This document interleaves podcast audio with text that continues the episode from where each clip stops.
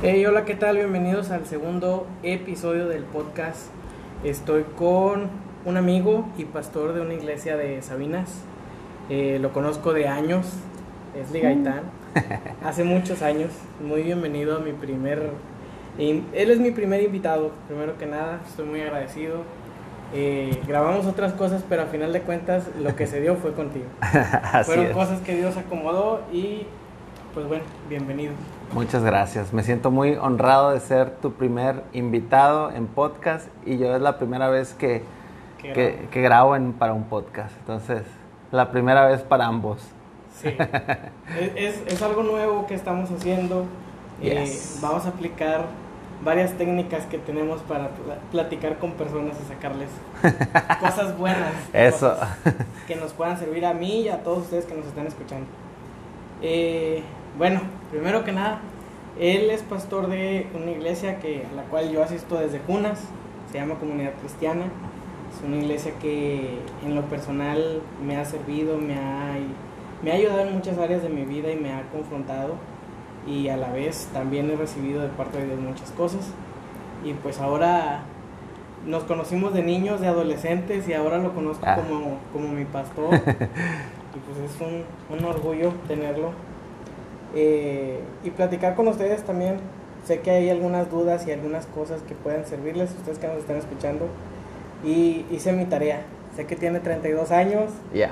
que le gusta la carnita asada, Sí. así es que es fan. Cuando quieran invitarlo a algo de comida, carne asada, es lo especial. Es que somos del norte. Sí, sí, sí.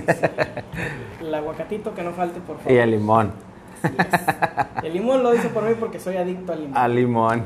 No, a mí también me gusta la carne asada que lleva un toque de limón. Hay quien no le gusta, pero a mí sí me gusta ponerle un toque de limón. Dicen que endurece la carne, Bueno, pero me gusta. pero yo también soy de, de darle su toque de limón. Bien, platícanos un poquito. ¿Cómo fue tu vida, tu niñez? Híjole. Empezamos primero por el, por el principio, naciste. Fíjate, yo nací en el 89 y la verdad, eh, mi papá siempre lo menciona, yo siempre lo he mencionado. Yo nací y mi papá ya era pastor, mi papá ya estaba eh, a cargo de una iglesia. Y quieras o no, es, es algo muy... Es algo, es algo diferente, es algo diferente porque cuando pues como que no entiende ciertas cosas o, o a lo que se dedica realmente tu papá, a veces uno le cuesta, le cuesta entender cuándo es papá, cuándo es pastor, cuándo, o cuándo, cuándo pasan las cosas, ¿no? Cómo, cómo me relaciono con él, pero es, es muy padre y yo nací, yo soy el del medio y siempre los hermanos del medio... Son los más eh, chiflados. no, el, el menor es el más chiflado.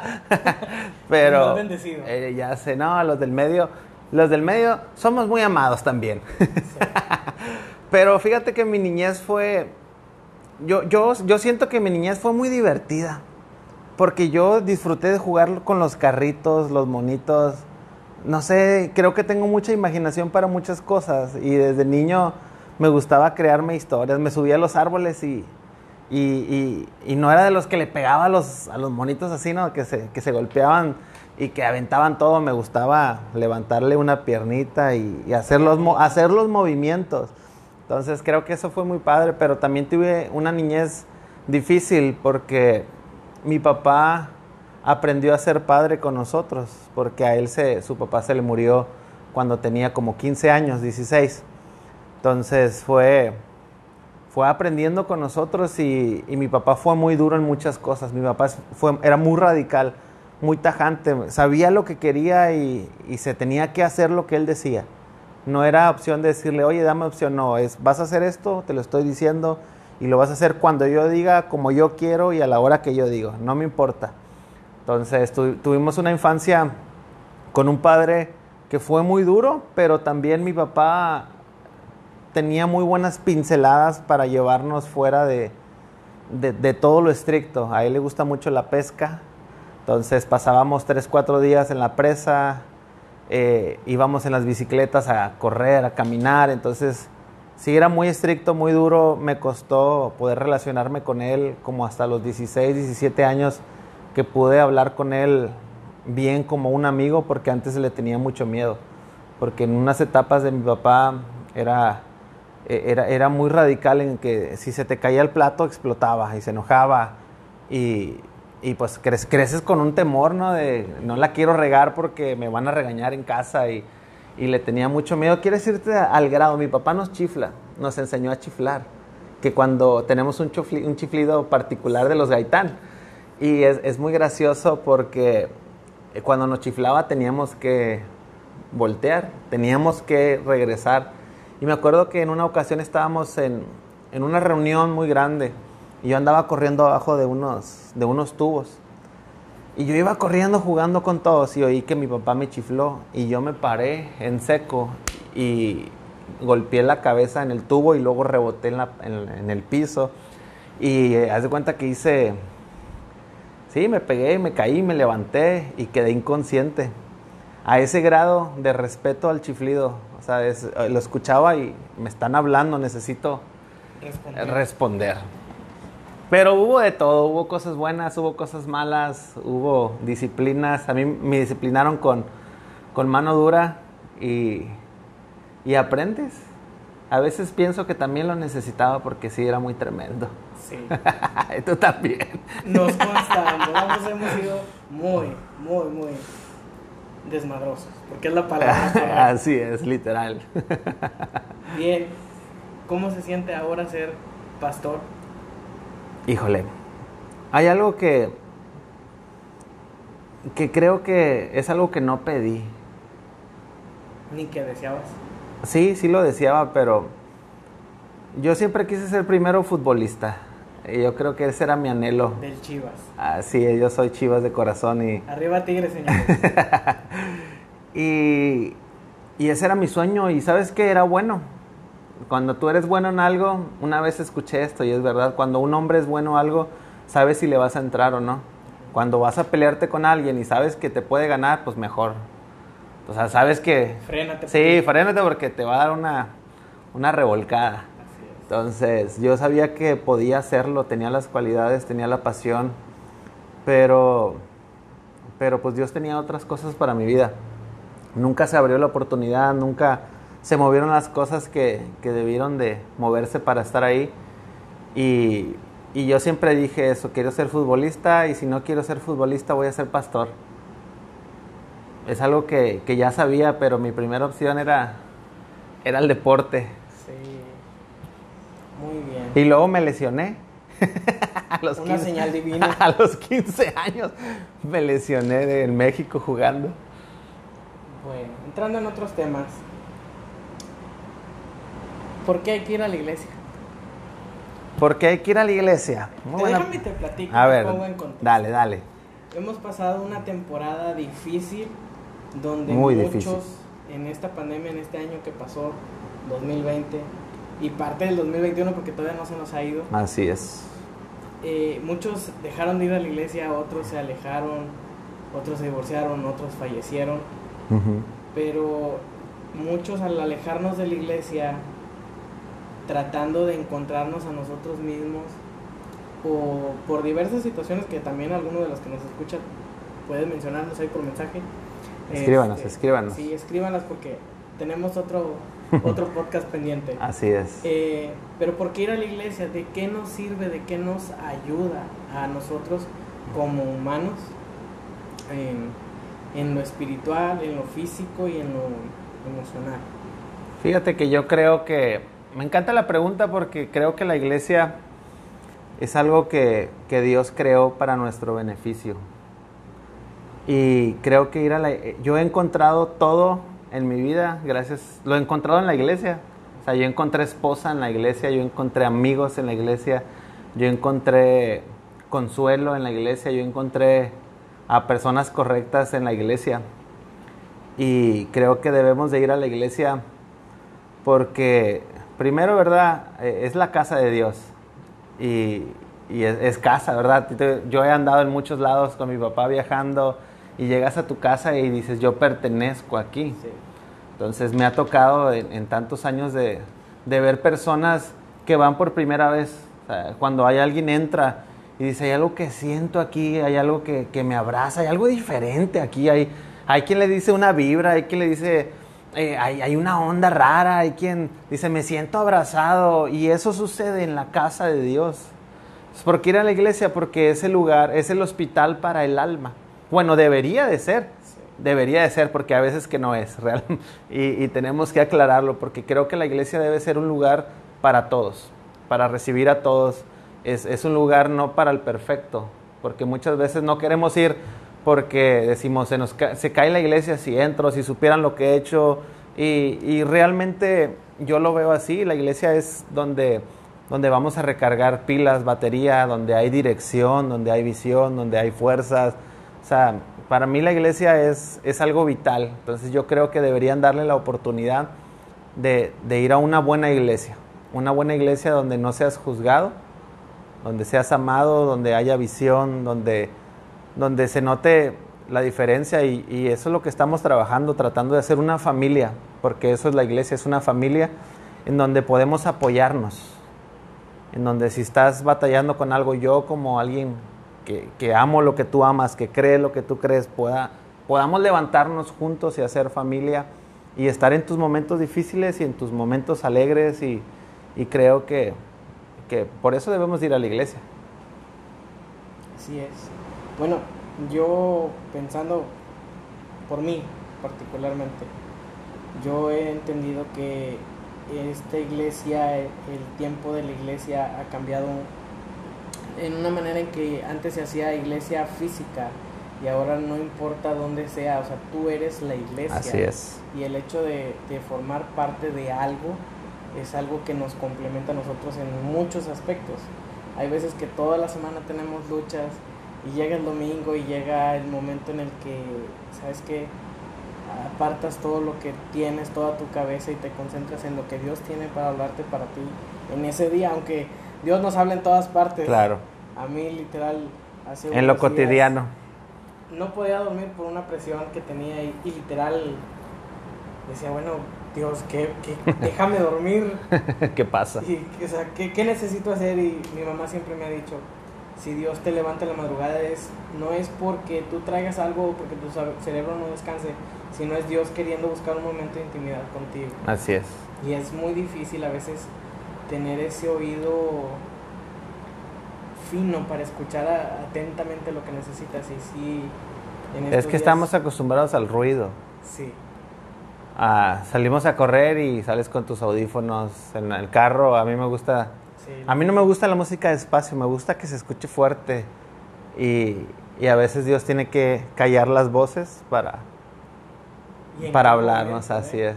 ¿En qué momento lo hace? Porque, por ejemplo, en mi caso siempre es de madrugada, siempre.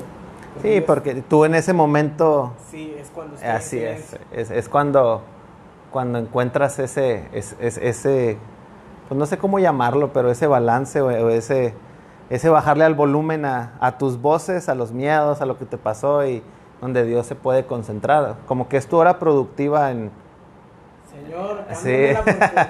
no duermo. Cada quien tiene la suya, ¿eh? cada quien tiene su hora. ¿Cuál es tu hora? Creo que la hora en la que soy, en la que soy, en la que estoy más activo es eh, en la hora de pensar, en la hora de mejores ideas. Eh, creo que es en la mañana. No tan, de la mañana. No, no, tan temprano como a las... de las 9, 11. A las 8, como a las 8. Y no sé, a esa hora me gusta. No soy mucho de, de, de, de la noche. Soy más de en la mañana y transcurso el día. ¿Y en los quebrantos? Digo, yo en lo particular, todos, bueno, yo siempre he sido así desde, desde niño, he tenido lugares específicos en el que de cierta manera he sentido el abrazo de Dios o el momento en el que Él dice, hey, aquí estoy contigo. Uh -huh. Y siempre, siempre, siempre el que predomina es en la regadera.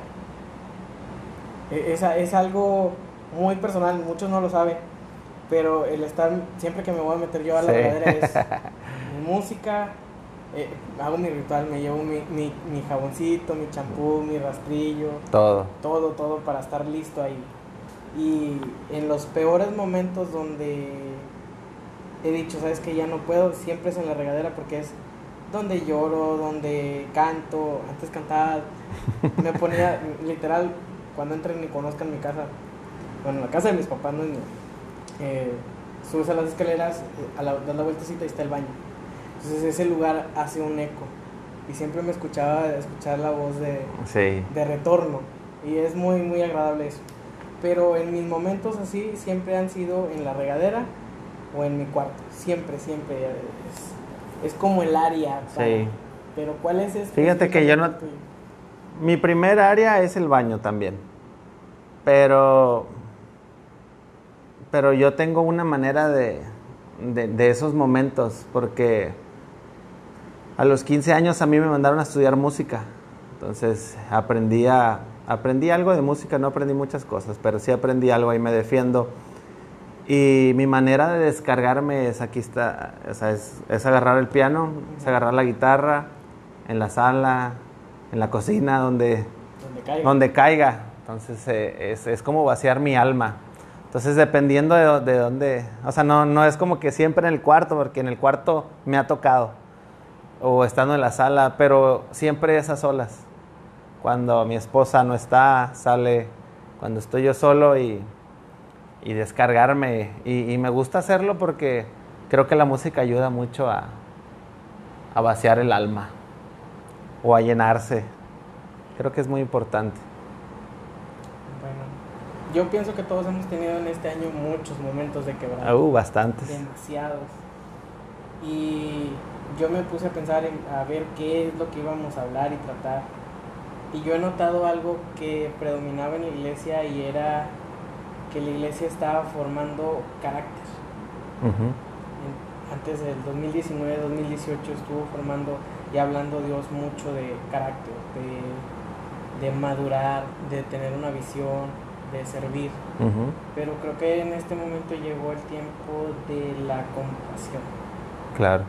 porque se ha sufrido mucho y literal lo he sentido que Dios se ha encargado de formar el carácter este 2020, parte del 2021, pero a nosotros como personas, como seres humanos, nos toca el tiempo de ser compasivos con la gente Claro.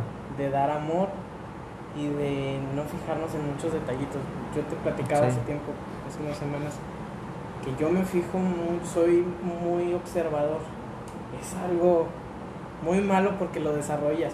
Me decías que era bueno, pero lo desarrollas y, y a veces llega un momento en el que te cansas de ser así, de, de ser tan perceptible de las cosas, de, de cómo se van a desarrollar, en qué pueden terminar. Y eh, tengo ahí, es que yo creo, sigo creyendo que es bueno. a ver, sigo, sigo, sigo creyendo, aunque tú no lo veas, sigo creyendo que es bueno, pero no has, no has aprendido a administrarlo. A ver, ¿cómo Por- porque yo lo veo así, porque nos pasa. Si hay algo que, que yo tengo y es muy parecido a ti, es que también soy, soy muy, muy perfeccionista en lo que hacemos. Quiero que las luces estén a tiempo, que las letras salgan a tiempo, que, que la máquina esté prendida a tiempo, que, que todo esté. Entonces estoy en un lugar y veo un papel y lo tengo que recoger. O sea, Sí. soy, soy muy visual, no puedo decir, y se ve el agujero ahí, ahí déjalo. No, me tiene, ve, tápalo, ve, hazlo. O sea, igual, ¿verdad? Mi papá eh, es, es- también es muy así, pero creo que yo salí un poco más, más exagerado en, en- en- en no estar tranquilo porque no puedes disfrutar el momento por estar viendo que no falle, que lleguen las personas, que la canción entre a tiempo, como estudié algo de música, entonces sé cuando se equivocan, Sí. sé que no le está echando ganas, que tiene que esforzarse más que el de las letras, entonces eh, creo que es necesario porque no hay muchas personas así. No hay muchas personas que se que den cuenta los detalles, ¿verdad? Tú entras a una casa y tú luego, luego, no sé, ¿verdad? tú eres como yo, yo veo y digo, mira, el cablecito que tengo aquí no está pintado de blanco. Y es algo que me, que me está, que Sí, me está, sí, que, que te tienes que hacer, no, no está derecho esto, tienes que arreglarlo, no está, no está parpadeando, o, o- o ves y ves las texturas de las paredes. Yo soy muy así. Y lo que he aprendido es, eh, y, y sigo aprendiendo, es aprender a administrar. Entonces yo tengo mis momentos cuando, cuando tenemos temporada de congresos, yo no estoy viendo, Nada. no estoy viendo nada, yo voy a recibir. Cuando voy a hablar con mi papá, no, o con las personas correctas no voy a, a ver que se va a equivocar o, o- o si trae el cabello malo. Sí. O sea, así me explico, voy a recibir y también eh, eh, como que cuando hay mucho ruido, pues, lo que hablamos ahorita, cuando buscas un espacio en el donde, donde, donde estás relajado con tu café, caminando, eh, a mí me gusta mucho caminar. O cor antes corría, corría, pero ahora ya no. No damos. Ah, no damos. ahora me llevo a mi, a mi hija y, y en la carriola y, y voy. No, no estoy ahí, si me explico, voy pensando, voy haciendo y qué hago aquí, Dios, y, y esto, y platicando con él, y oro por mi hija, oro por todos lados, pero ya no estoy, pero, o sea, no... Y la niña se bajó a la eh, esquina y el pastor se él siguió. No, por eso la amarro, no se vaya. Pero sí tenemos que aprender a, y sigo aprendiendo a administrar, administrar esos momentos porque, porque no, es lo que te dices, te cansa, llega un momento en donde te cansas y, y he aprendido, y sigo aprendiendo a, a descansar y decir, bueno, estoy haciendo lo mejor que puedo. Estoy haciendo lo mejor que puedo con los recursos que tengo, con la pasión que tenga. Y, ese es uno de, de mis lemas de vida, uno de mis pilares en mi vida es, yo quiero morirme y quiero morirme habiendo dándolo todo. Ya sea hablando contigo, ya sea hablando con 10 mil personas, con 5 mil, con 600, con 200. O sea, todo. Voy a, vas a correr, sé el mejor. Voy a tratar de serlo, ¿verdad? Voy a esforzarme, voy a esforzarme mejor. Voy a, voy a hacer algo, dar lo mejor de mí en, en- todo. Entonces, como lo damos todo y estamos viendo todo, tenemos que aprender a descansar a decir, bueno, hoy, hoy es, por ejemplo, los lunes que descansamos, hoy es lunes y no agarro el teléfono. No agarro el teléfono porque es para mi esposa, es para mi hija y, y, y- ver películas porque me, soy fan de, De las de las, películas. soy- amo ver películas, soy, soy- es uno de mis hobbies, ¿A quién me encanta. Pero ¿sabes por qué me encanta? Porque me gusta ir adivinando las tramas. Eso es lo que a mí me emociona de las películas. Es ir prediciendo qué es lo que va a pasar, los diálogos y Sí. poderle atinar y saber. Y eh, no sé, te me produce mucha... Como en las películas de terror, Eh, de sí. donde sabes que en el momento en el Sí. que se va a voltear y Ah, ahí está. ahí está. Me produce algo en, en mí el, el- el- el saber hacia, el, tratar de hacia dónde ir pre- prediciendo hacia dónde va la película, qué giros va a tomar. Y cuando no, cuando no es como lo voy pensando, digo, y esta película me encanta porque me sacó de lo, de lo normal, de lo que siempre pasa, y siempre le da el beso, y siempre se levanta después de que le dispararon porque no le dio en la cabeza, o siempre sale de abajo de la cama, no sé, ¿sí me explico? Entonces, es, hay que aprender a administrar, pero sí se puede. Muy bien. También hablábamos de todo esto. Hubo mucha gente que se fue de la iglesia. De- bueno, no, no específicamente de, de esta iglesia, sino de muchas iglesias. Y estuve buscando y buscando y a algunas personas les pregunté qué era lo que les había hecho alejarse. Igual tuvimos una plática Sí. de- y a lo que llegué, a lo que más, más, más me llegaron a decir es las etiquetas. Es algo muy sensible porque muchos lo platicábamos, hacen grupitos y son cosas que no, no son perceptibles porque los jóvenes, los adultos empiezan a hacer poco a poco sus, sus grupos. No lo hacen de manera intencional, pero al final son grupos. Sí, pero... ¿Cómo, cómo podemos hacer que esa persona entienda que no hay una etiqueta, que tú eres bienvenido con nosotros o con quien sea, eh, a cualquier iglesia, independientemente sea la nuestra, sea otra, eh, eres bienvenido y necesitas ir. Mira, es que yo creo que todo empieza con el- la cabeza. O sea, no puede haber un cambio si el pastor principal no cree en ese cambio, no cree que todos son recibidos. Entonces de ahí parte mucho, de ahí parte todo, porque la esencia es la esencia de la iglesia es la cabeza, es el pastor, o sea, el cómo él piensa, lo que él cree, lo que él transmite, la cultura que quiere está haciendo de manera intencional o no intencional se refleja. Entonces, algo que, que a mí siempre me ha siempre me ha golpeado muy fuerte es saber que yo estuve dentro de esas etiquetas. Saber, saber que yo lo hice. Que yo lo promoví, que yo decidí estar con cierto grupo y excluir a otros. Y, y jamás, jamás se me va a olvidar en un viaje. Dios me ha hablado mucho en los viajes porque mi papá lo aprovechaba para hablar con nosotros y íbamos en, una- en un viaje, a, no me acuerdo dónde, pero íbamos mi hermano, yo y otras personas, er, éramos pura familia. Y mi papá se percató que estábamos acomodando todo en los cuartos donde nos íbamos a quedar con ciertas personas y otras no. Ya ves, allá acomodando el... Sí, mi crew ahí, que no quiero nadie, nada. El otro es bien así, y el otro es así, así. Y no, eso no los quiero. Sí, no, y de todo, de rabia, pero ya estábamos armando el crew y, y mi papá nos dijo, ¿y este muchacho? Y yo dije, no, no lo queremos. Y algo se encendió en mi papá. Así, prendió el...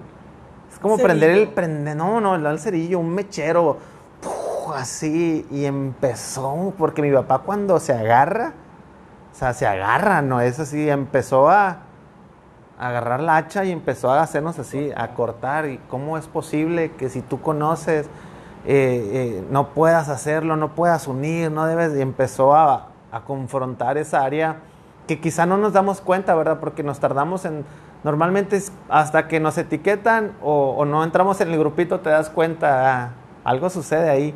Porque si te das cuenta desde la secundaria, desde la primaria, o sea, es, es, algo, es algo que no es de la iglesia y es lo que quiero que entiendan, es algo que traemos desde nuestros hogares, desde nuestras familias, desde que nuestros papás nos, nos formaron de cierta manera porque ellos tienen sus amigos. Como el, ahí viene tu tía Chela. Así es, exacto. Ahí viene la otra, no te juntes, no le hables a tu primo. Eh, el otro es así, y luego ahí viene tu tío el tomador y el otro que anda mal. Y, entonces eso viene desde ahí, no es, no, es, no es algo que en la iglesia fomentamos, es algo que ya venimos arrastrando. Y en la secundaria yo tenía mi crew, ¿verdad? Porque era con los que jugábamos fútbol. Y en la prepa eh, vamos haciendo grupitos con los que nos, nos entendemos, nos complementamos. El problema no es hacer grupos y tener crews, porque creo que necesitamos una familia. Necesitamos amigos. El problema es cuando no dejamos entrar a los demás, cuando etiquetamos a los demás, cuando menospreciamos a los demás. Creo que ese es el problema. Porque quieras o no, nos hallamos con cierto tipo de personas. Y si somos maduros e inteligentes, debemos añadir a nuestro círculo lo que tú y yo no tenemos. O sea, si a mí me falta administrar y no soy buen administrador, tengo que tener en mi crew alguien que, que pueda aprender de eso. Si, tengo, si soy muy tímido, tengo que tener a alguien en mi, en mi crew o sea, que, que, que, me ayude a, a, hablar. O sea, porque si todos somos iguales, pues no vamos a hacer nada. Si, todos somos, yo soy muy gritón, ¿verdad? Si todos somos gritones, pues puede haber pura gritadera, no va a haber alguien que traiga serenidad. Entonces el problema es que, es que en la iglesia y en todos lados, en la familia, en la escuela, en el trabajo, eh, eh, menospreciamos a los demás, los rechazamos, no creemos en su potencial, no nos damos cuenta las etapas que están viviendo y lo que están sufriendo y cuando los hacemos a un lado, entonces ya no quieren regresar y, y estoy casi seguro que no, no regresarán porque a nadie le gusta sentirse menospreciado y creo que todos los que nos están escuchando alguna vez nos han, nos han hecho no encajar.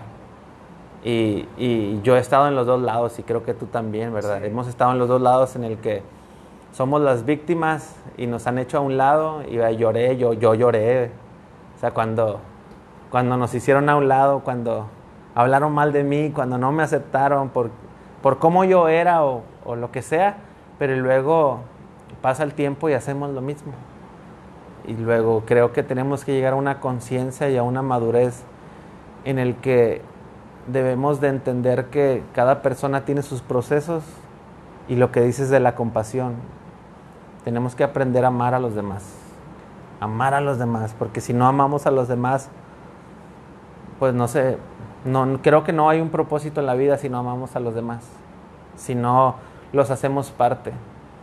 Y, y es una de las cosas que quiero hacer y que estamos tratando, que estoy tratando de, de, de, de levantar una cultura en donde, o sea, no importa, no importa tu, tu condición, no importa cómo venga, no importa lo que esté sucediendo en tu vida, aquí no tr tratamos de no, ¿verdad? De no poner una etiqueta y es difícil, es bien difícil, es difícil quitar eso porque... Porque es algo que también lo traemos desde niños. Uh -huh. O sea, yo lo he estado viendo en diferentes etiquetas, qué es lo que nos enseñan a nacer. El niño azul, la niña rosa. Uh -huh. Y ya creo que estamos en una temporada, en un año más bien donde hey, ya no importa el color, ya no importa qué te pones, ni qué te vistes, ni cómo vas, ni quién eres, ni el título, sino que ya es, hey, todos somos seres humanos, porque al que estaba con millones de millones, le dio COVID y se murió. Al Sí. que estaba pobre, que no tenía que comer, le dio y se murió. Claro. Entonces, llega el tiempo y es el tiempo de, de la compasión. Sí, amor. definitivamente. Y yo pienso que la gente ahorita lo que busca es relaciones genuinas. Algo que, que sienta uno genu- genuino. Porque, por ejemplo, en mi caso, yo me he acercado contigo a platicar y tenemos una amistad de tiempo como Sí. amigo, como el hijo del pastor, como el que viene y hace las retas y revuelo en todos los jóvenes. Y a final de cuentas siempre ha habido una, una cercanía. Pero hay mucha gente que sí yo digo, ok, necesitan acercarse y quitarse ese tipo de etiquetas. Para quienes no te conocen y apenas te están escuchando, eh, somos muy llorones ambos. Ujú.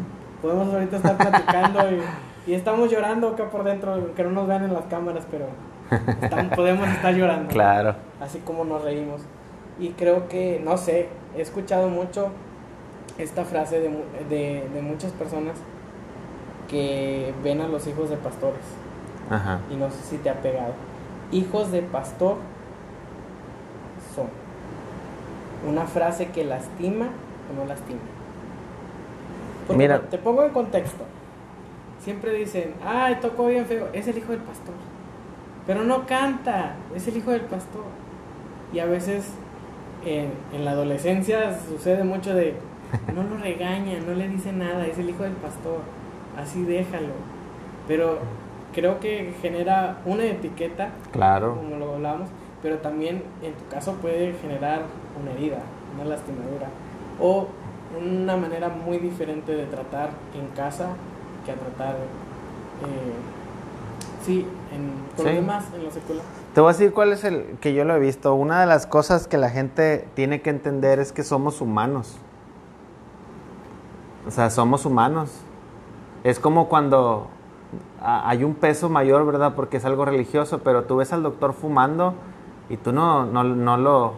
Y te dice, no fume. Así te dice, no cáncer". fumes, no hagas esto, y los ves tomando, los ves fumando, Sí. y no le damos el mismo peso como a un hijo de pastor que se está equivocando.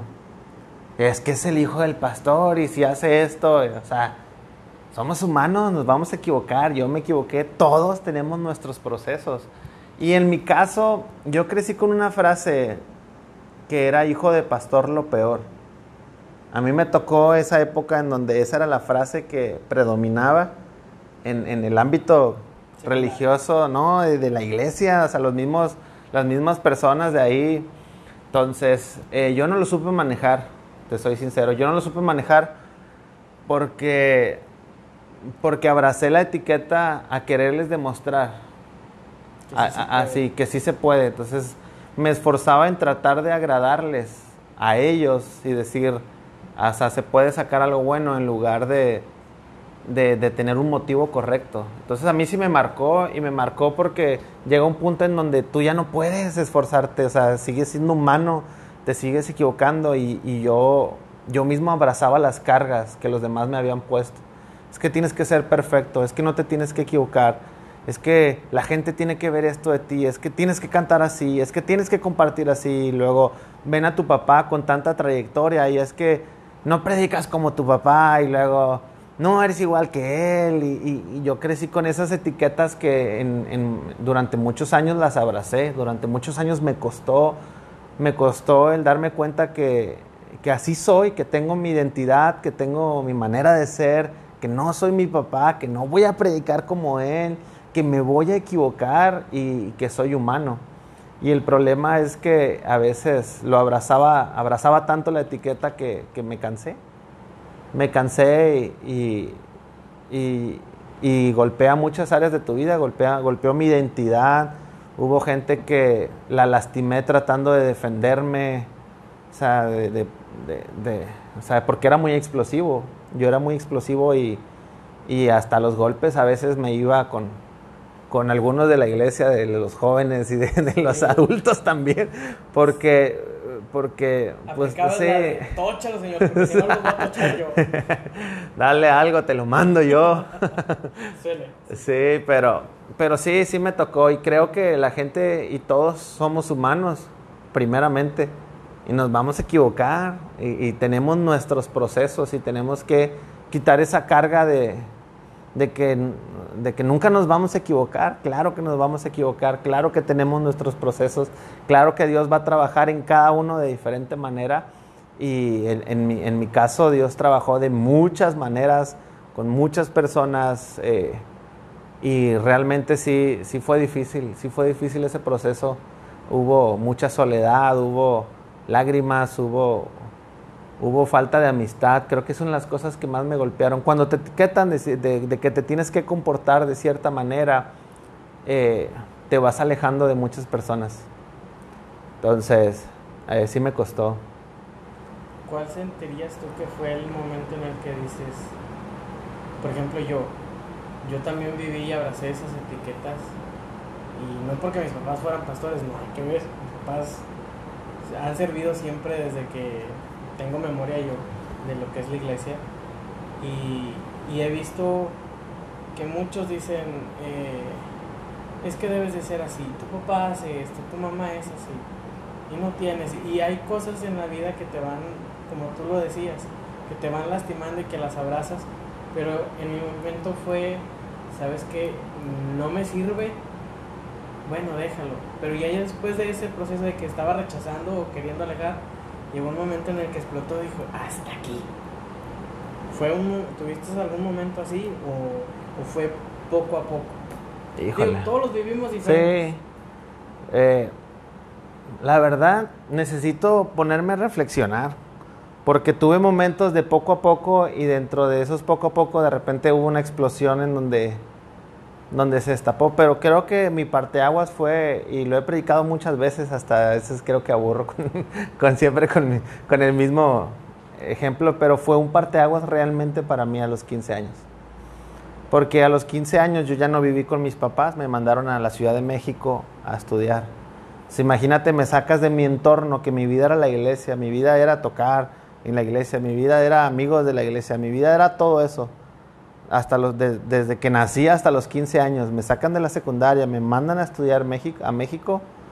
Entonces ya no tenía un papá que me decía, ahora, ya no tenía nadie. Entonces eh, empecé a experimentar la libertad de, de yo decidir, de yo hacer con mi dinero lo que quiera, de yo tomar decisiones. Y me acuerdo que, que estaba tan cansado de, de- de no avanzar. Me enfrasqué por lo mismo, ¿verdad? Porque no tenía la madurez, me equivoqué mucho, pero estaba tan, tan cargado de, de, de las apariencias, de que, de que había cosas que no podía resolver y estaba yo muy enojado. Y a mí me pasó así, yo estaba peleándome con Dios.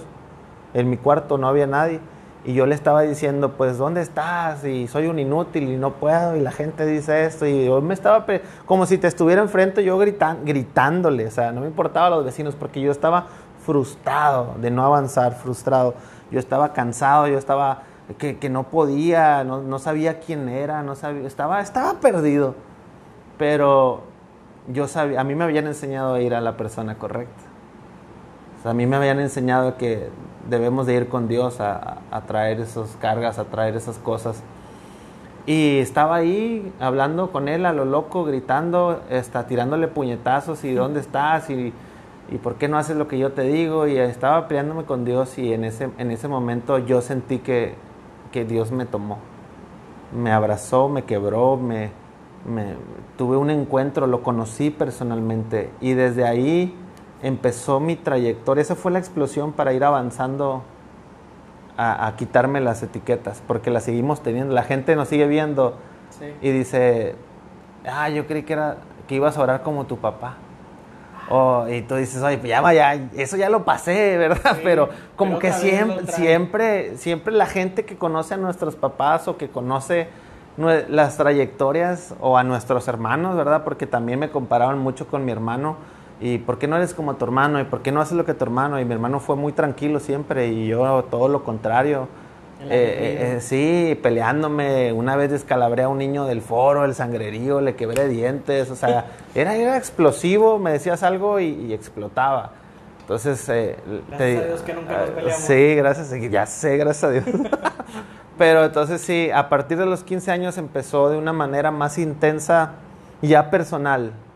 O sea, ya no dependiendo de que me obligaban a hacerlo yo desde los, de ahí de los 15 años empecé yo a, buscar a Dios, yo a leer, a ayunar, a, leer, a, aprender. Y Dios me fue enamorando, me fue enrolando y fui aprendiendo y sigo aprendiendo. Y, creo que todos tenemos ciertos procesos en los que de repente eh, queremos eh, querer abrazar otra vez la, las etiquetas, si es que debo ser así y así, no, bueno, ya, ya, cálmate, ¿sí me explico? Ya, ah, ya ubícate. y también, por ejemplo, en mi caso, eh, Dios pone las personas correctas y creo mi esposa me ayuda mucho en eso. Siempre he dicho, es, mi esposa me ayuda mucho en, eh, en ubicarme, es esto. Y ciertas personas, Dios siempre como que de repente tiene algo ahí preparado, tiene algo especial, escuchas un mensaje, una canción y te dice, re, acuérdate como lo que ya viviste y, creo que hay que ser atentos a esas pinceladas para no equivocarnos como nos equivocamos antes. Dime tres cosas que te marcaron y todavía si las tocas o las platicas te quebraron. La, la primera es mi hermana Génesis porque los que no saben y me están escuchando, tengo una hermana especial que cuando nació empezaron a, morirse sus neuronas y eso a mí, a mí me quiebra. Me quiebra porque tuve, tuve muchas dudas con mi fe y muchas, muchos, muchos conflictos en ver personas, yo las vi, o sea, a mí no me pueden decir que es mentira, yo llevé amigos, yo conocí personas, yo vi brazos, crecer, o sea, yo los vi, yo vi muelas de, oro, o sea, llenarse. Y, me tocó una etapa de, de, muchos milagros donde yo los vi, yo, donde yo oré por personas y, fueron sanadas, en donde otros oraron por mí y yo fui sanado. Entonces siempre es, ¿y por qué mi hermana no? ¿Y por qué mi hermana no? Entonces vivir con eso, eso también fue parte de, de mi proceso porque si hay algo que la gente a veces no entiende es que usamos algunas palabras muy ofensivas, pero no te das cuenta lo que está detrás. Entonces había gente que decía, no hombre, es un mongol. Y eso a mí explotaba porque no sabes lo que es vivir con alguien especial. Porque no sabes las veces que lloramos, las veces que sufrimos, no, no la viste tirada, convulsionando, a punto de morir, ahogándose porque no podía respirar. Y eso o sea, es algo que yo amo a los, a los niños especiales, amo a los, a los, a los niños o a los, a los jóvenes, a los adultos con síndrome de Down, a, la gente. Tengo un amor muy especial porque sé lo que es tener en casa algo así, sé lo que es llorar, sé lo que es suplicar, sé lo que es lastimar a una persona, porque hubo momentos donde, donde mi hermana lloraba tanto, o sea, pero lloraba seis horas, lloraba cuatro horas, lloraba porque estaba muy pegada a mi mamá. Entonces cuando te cansas y le grité, eh, o sea, hubo, hubo situaciones en las que, en las que te desesperas y, sí, impotencia, entonces eso siempre me va a quebrar. Porque sé, sé, sé, lo que se siente y, Dios fue trabajando mucho en... es, yo creo que Génesis me ayudó a ser lo que hoy yo soy. Porque me levantaba a orar por ella. Me era, era, era, era mi mundo, o sea, Dios, sánala y Dios esto, y he visto esto, he visto lo otro, y ahí estaba, entonces sí, sí me movió mucho eso. Otra de las cosas que me, golpearon y me, me, pegaron bastante fue casarme. Porque cuando, cuando te casas, yo creo esto, cuando somos jóvenes, siempre va a haber un límite al que llegas por más que yo me esforzaba, oraba, ayunaba, siempre llegas a un límite. Pero cuando me casé, me di cuenta que había áreas de mi vida que nunca las iba a conquistar hasta que me casara. Porque hay otra persona que piensa diferente a ti. Y tienes que ceder por amor. Tienes que perdonar diario. Tienes que decidir amar, amar diario. O sea, hay lastimaduras, hay un montón de cosas buenas y malas, ¿verdad? Que atravesamos. Y yo venía formado de una manera. Y en nuestro matrimonio los primeros años fueron difíciles, en donde, donde luchábamos por, por quién, quién manda y quién va a decidir y el otro. Entonces, eso, eso te, te rompe, te quiebra. O sea, hizo un mejor Esli. Hizo un mejor Esli definitivamente en, en, en todo. Entonces, eso, eso me ayudó, me ayudó bastante porque siempre había un tope, siempre había un tope. Pero cuando ya vives con alguien, ya... Ya es diferente. Sí, es diferente porque tienes que morir a muchas áreas, porque hay cosas que tú dices que no sabes que dices y que lastiman. Ay, eso me, a veces a mí me pasa que mi mente va más, va más rápido que mi boca. Sí, eh, a mí me pasa algo así. Déjame platicártela porque se me va a olvidar. Eh, mi mamá no se le he platicado, pero yo soy muy acelerado. Y un día estaba mi mamá sacando un carro de, de- del trabajo y yo lo necesitaba que ella lo sacara, entonces era de, le grité, ya, o sea, muévete o lo saco yo. Y le grité. Y nunca me puse, me decían, es que no te escuchas como hablas. Y yo, es que para qué me voy a escuchar si ya sé qué estoy diciendo. Pero no entiendes el Claro. concepto de lo que estás haciendo. Hasta que una persona me dijo, ¿todo bien? Le dije, sí, ¿por qué? Digo, es que ya no, le- ya no te he escuchado gritarle a tu mamá. Esos días no habíamos tenido trabajo. Y el hecho de que esa persona se me acercó y me dijo, hey, es que ahora no escuchamos que le gritabas a tu mamá o que... Y, fue algo así que acomodé el carro, me metí al baño, dije, voy al baño. Pero esa iba, ese ibas a llorar, a soltar el moco, a, a literal- A descargar. Descargarte. Y, y es un área muy difícil en mí. Que, que sé que como soy muy acelerado y quiero terminar todo rápido, bien hecho, a la vez no te das cuenta de lo que estás lastimando a la otra persona. Es que llevamos un ritmo. Y cuando llevamos un ritmo muy rápido y la gente que no corre a nuestro ritmo, solemos Ser impaciente. así es, o latiguearlos o tratarlos mal porque no corres a mi ritmo. Y es algo que me pasó a mí también. Entonces cuando, cuando te digo que, o sea, hice daño y me hicieron daño, entonces la dinamita es buena, pero si se usa mal, destruye. Entonces cuando corremos muy rápido, cuando ya llevamos un ritmo, cuando quiero que se haga así, porque yo lo estoy haciendo y si yo lo hago, tú lo puedes hacer, a veces no nos damos cuenta que, que estamos golpeando, que nuestras actitudes están dañando, que nuestros gestos, y eso pasa en el matrimonio, ¿verdad? Porque dices, ni dije nada, no, pues converte la cara, ya sé lo que estás pensando, y es la verdad, porque, o sea, somos impacientes y queremos que la gente corra a nuestro ritmo, pero tenemos que aprender a a amar a las personas y a darnos cuenta de que no debemos de lastimarlas y ser pacientes con los ritmos de todos.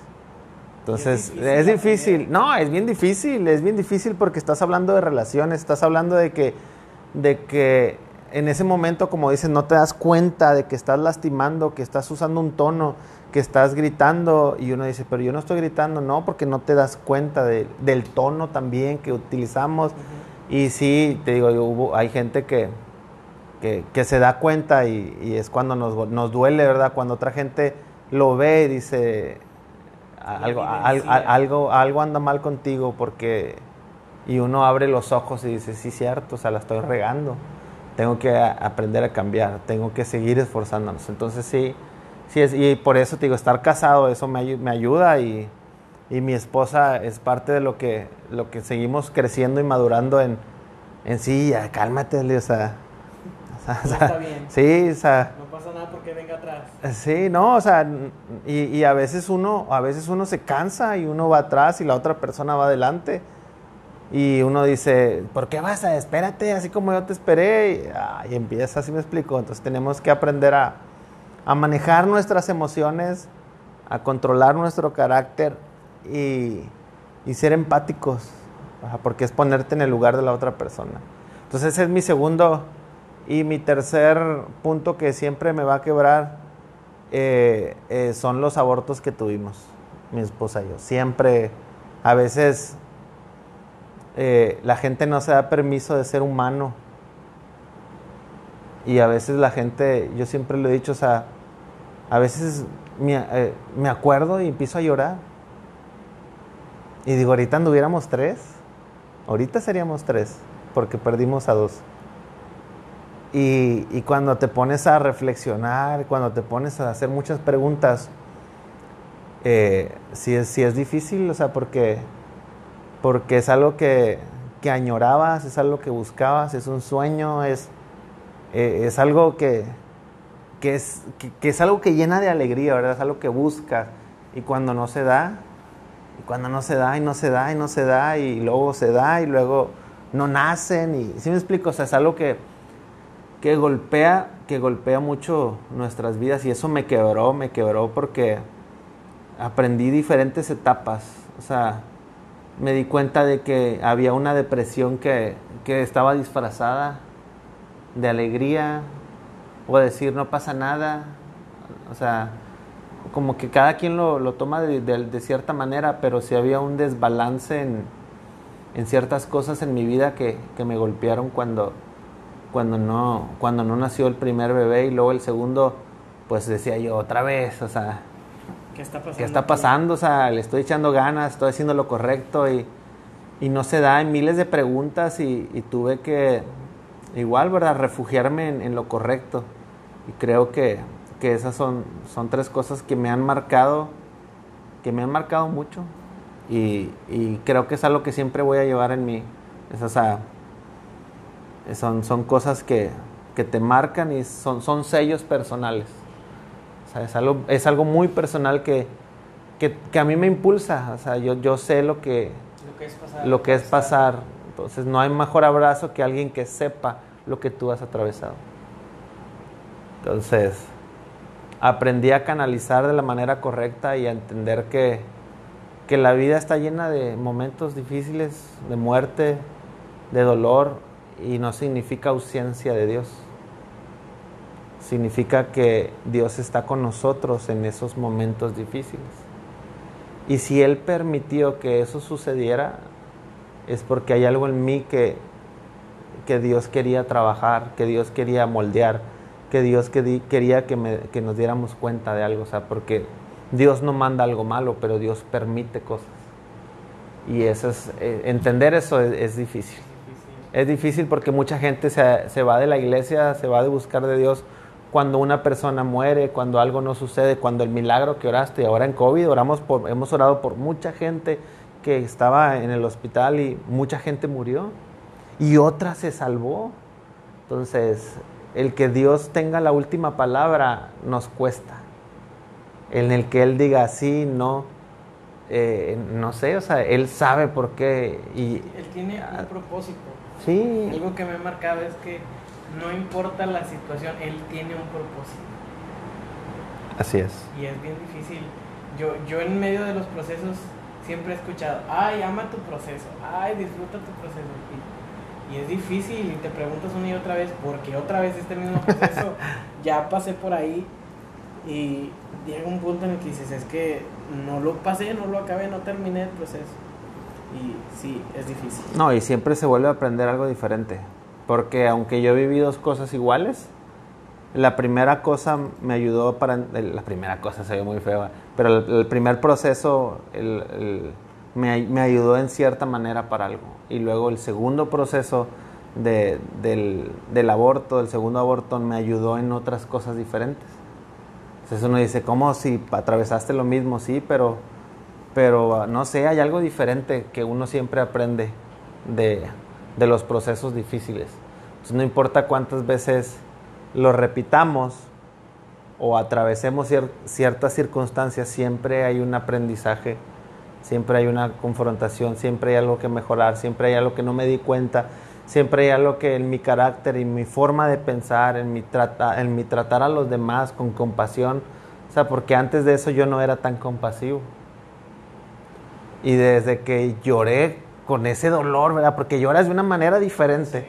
Una amargura así que dices, ah, se Lo sientes. Sí, o sea, ese anhelo, eso que, tenías, que, que, es carne de tu carne, hueso de tus huesos, y no, no, no, nació, o sea, no, no, se alcanzó a formar lo que haya pasado, eh, te das cuenta que hay gente que atraviesa por lo mismo y tú ni siquiera sabías. O sea, y, y, me hizo entender que, que, que, hay, que hay situaciones muy complicadas y que la gente atraviesa y, y a veces no, no nos damos cuenta a veces somos duros con ellos, a veces les ponemos cargas pesadas sin saber lo que en la intimidad en su casa han pasado. Entonces hay que amar a todos, porque todos tenemos muchos procesos. Ya para terminar, ¿qué le dirías a tu persona de hace 10 años? A mi yo de hace 10 años yo creo que le diría que aprenda a esperar. Aprenda a esperar y que aprenda a confiar. Porque cuando no sabes esperar cometes muchos errores. Y cuando no confías agarras otros caminos diferentes. Entonces, no hombre, le diría un montón de cosas, pero le diría que sea paciente le diría que se prepare más creo que me faltó aprender muchas cosas más a, este momento. Eh, estaba enfocada en cosas que, que, no debería haber estado enfocadas. Entonces, es, como todo, ¿verdad? Llegas y dices, ¿por qué no me preparé? ¿Por qué no fui a los lugares y con las personas correctas y, no me hubiera equivocado lo que ahorita me estoy equivocando? Ya supiera qué hacer. Entonces, eh, creo que eso le diría. Muy bien. Y a los que nos están escuchando, ¿qué les dirías? Ya casi terminamos. Ya sé. No se desesperen. Eh, a los que nos están escuchando, yo les diría que, que sean pacientes con los procesos de los demás. Y si estamos en una época de, de compasión, nos demos cuenta de que todos atravesamos momentos difíciles. Todos los que nos están escuchando atravesamos momentos de dolor, de quebranto, de sufrimiento y tenemos que aprender a amarlos, a no juzgarlos, a no criticarlos y a esforzarnos por entender y, acompañarnos, ¿verdad? Porque decimos, si cambia, si hace esto, no, hay que acompañarlos en sus procesos de una manera genuina, con un interés, como Jesús con los pobres, con los que no tenían voz. Entonces creo que lo podemos hacer y siempre acercarse a Dios es una buena idea. Así es. Bueno chicos y chicas, señoras y señores, ya terminamos este, este episodio. Yes. Ya casi son las 12, pero ustedes no sabrán todavía ni qué día ni qué hora. Pero estamos muy agradecidos Gracias. por haber tomado este tiempo contigo. Me imagino que de esto que hablamos a muchos le van a servir y nos vemos en un próximo episodio. Bueno, pues hasta aquí llegó este episodio de nuestro podcast. Muchas gracias por escucharnos.